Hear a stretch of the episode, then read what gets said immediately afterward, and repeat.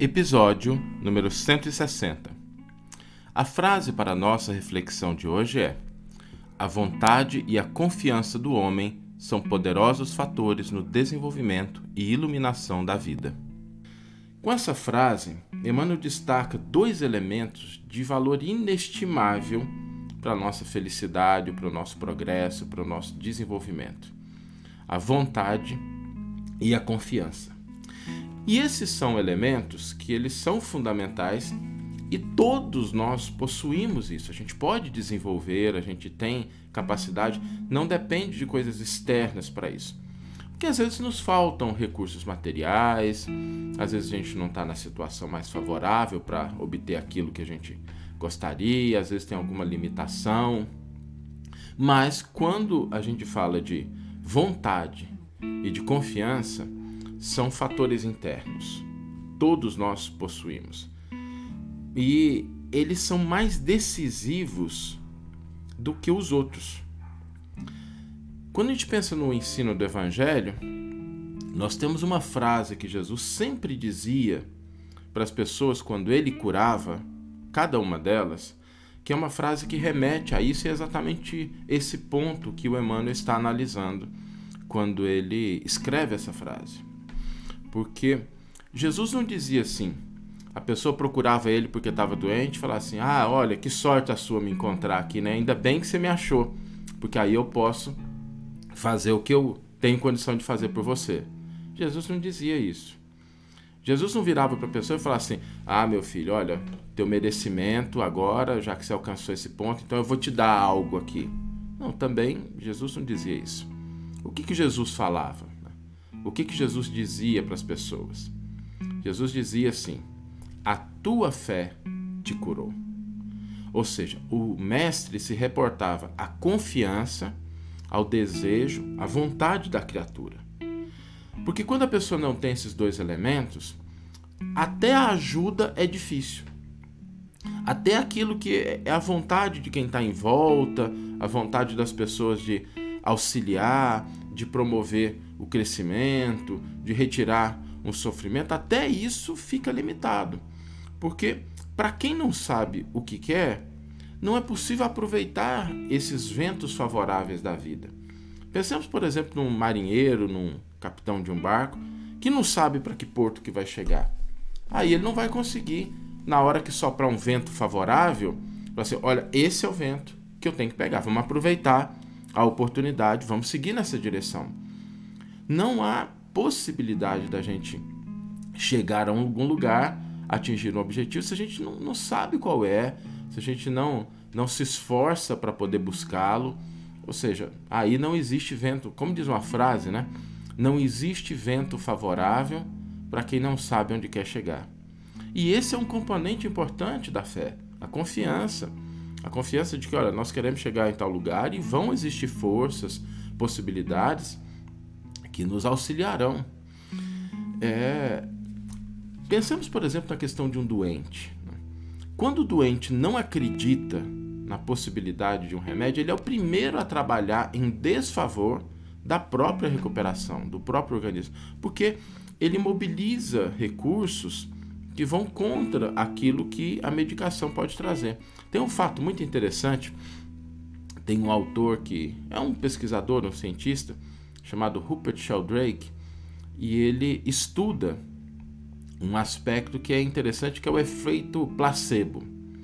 Quando ele fala do efeito placebo, ah, não sei se as pessoas estão habituadas com o que significa esse efeito placebo, mas representa assim, todo medicamento, quando ele é testado, quando ele vai para ser colocado no mercado, ele passa por um, uma série de testes, de avaliações, para saber se ele é eficaz ou não naquele aspecto que ele pretende atuar. E um dos testes que é feito é você submeter um conjunto de pessoas, por exemplo, 10 pessoas, àquela substância e 10 outras pessoas que têm o mesmo problema a uma substância inócua, por exemplo, farinha de trigo, né? Faz um comprimidinho que só tem farinha de trigo, não tem o princípio ativo, e você faz um teste às cegas. Às cegas é porque nem o paciente, nem o médico sabem quais daquelas pessoas estão recebendo o medicamento efetivo e quais estão recebendo aquele que é só um placebo, né? que é só farinha de trigo. E o curioso, o Rupert Sheldrake destaca isso, é que em praticamente todos os testes, de 5 a 10% das criaturas, das pessoas que são testadas, se curam com a farinha de trigo. E ele, como é um pesquisador, ele fala assim: olha, seria muito interessante se a gente entendesse qual é o mecanismo que converte farinha de trigo em elemento para curar as pessoas.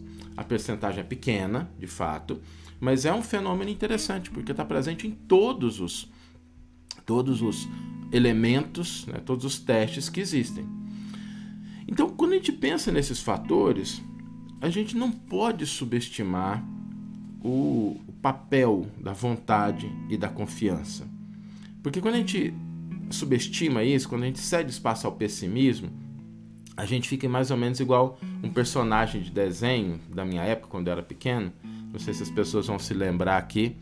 É daquele Lípio Leão e Hard Har Har. Era um desenho que tinha de um leão e de uma hiena. E a hiena vivia assim: ó oh dia, ó oh vida, ó oh azar. E tudo para ela ia dar errado e ela não se movimentava. Então, assim, quando a gente faz isso, o que, que acontece com a nossa vida? Não é simplesmente a gente pensar positivo, não, não é isso, não é essa, essa superficialidade. É a gente entender que quando a gente predispõe o nosso íntimo a determinadas coisas, nós nos conectamos com as forças da vida que vão impulsionar aquilo que a gente quer. Quando a gente pensa é, nesses elementos, fé, confiança, vontade, nós estamos criando uma polaridade que vai possibilitar, possibilitar que a gente fique atento às coisas, que a gente perceba, olha, isso aqui é um auxílio para o que eu estou querendo, isso aqui é uma ajuda para aquilo que eu estou buscando, eu tenho dentro de mim elementos que eu posso mobilizar. É como se você se energizasse para alcançar aquilo que você deseja. Porque sem isso a gente cria um isolamento, a gente bota uma fita isolante em torno de nós, e aí, por mais que a vida ofereça possibilidades, a gente acaba se afastando daquelas realizações que a gente deseja. É isso que o Emmanuel está dizendo aqui. E é importante que a gente se lembre que sem o concurso da nossa confiança, da nossa vontade, Jesus, que continua atuando, ele não foi embora, ele continua atuando no mundo, continua presente, continua auxiliando. Né? Se Jesus está presente, nós precisamos fazer como aquelas pessoas que foram beneficiadas na época em que ele estava encarnado conosco. Exercitar a nossa fé e a nossa confiança. Lembrando sempre que todos nós somos igualmente filhos do mesmo Pai. Todos nós somos filhos de Deus. Todos nós temos as mesmas possibilidades, os mesmos direitos à felicidade. Mas para isso é preciso que a gente mobilize a nossa vontade e a nossa confiança no Pai. Vamos ler agora a íntegra do versículo e do comentário do qual a frase foi retirada. Disse a ela: Filha, a tua fé te salvou. Vai em paz. Lucas capítulo 8, versículo 48. Comentário intitulado Tua fé. É importante observar que o Divino Mestre, após o benefício dispensado, sempre se reporta ao prodígio da fé, patrimônio sublime daqueles que o procuram. Diversas vezes ouvimos-lo na expressiva afirmação: A tua fé te salvou. Doentes do corpo e da alma, depois do alívio ou da cura, escutam a frase generosa: É que a vontade e a confiança do homem são poderosos fatores no desenvolvimento e iluminação da vida. O navegante sem rumo e quem nada confia somente poderá atingir algum porto em virtude do jogo das forças sobre as quais se equilibra, desconhecendo, porém, de maneira absoluta, o que lhe possa ocorrer. O enfermo, descrente da ação de todos os remédios, é o primeiro a trabalhar contra a própria segurança. O homem que se mostra desalentado em todas as coisas não deverá aguardar a cooperação útil de coisa alguma. As almas vazias embalde reclamam o quinhão de felicidade que o mundo lhes deve. As negações em que perambulam transformam-nas perante a vida em zonas de amortecimentos, quais isoladores em eletricidade. Passa corrente vitalizante, mas nada permanece, mas permanecem insensíveis. Nos empreendimentos e necessidades de teu caminho, não te isoles nas posições negativas. Jesus pode tudo. Teus amigos verdadeiros farão o possível por ti. Contudo, nem o Mestre, nem os companheiros realizarão em sentido integral a felicidade que ambicionas, sem o concurso de tua fé, porque também tu és filho do mesmo Deus, com as mesmas possibilidades de elevação. Que você tenha uma excelente manhã, uma excelente tarde ou uma excelente noite e que possamos nos encontrar no próximo episódio. Um grande abraço e até lá!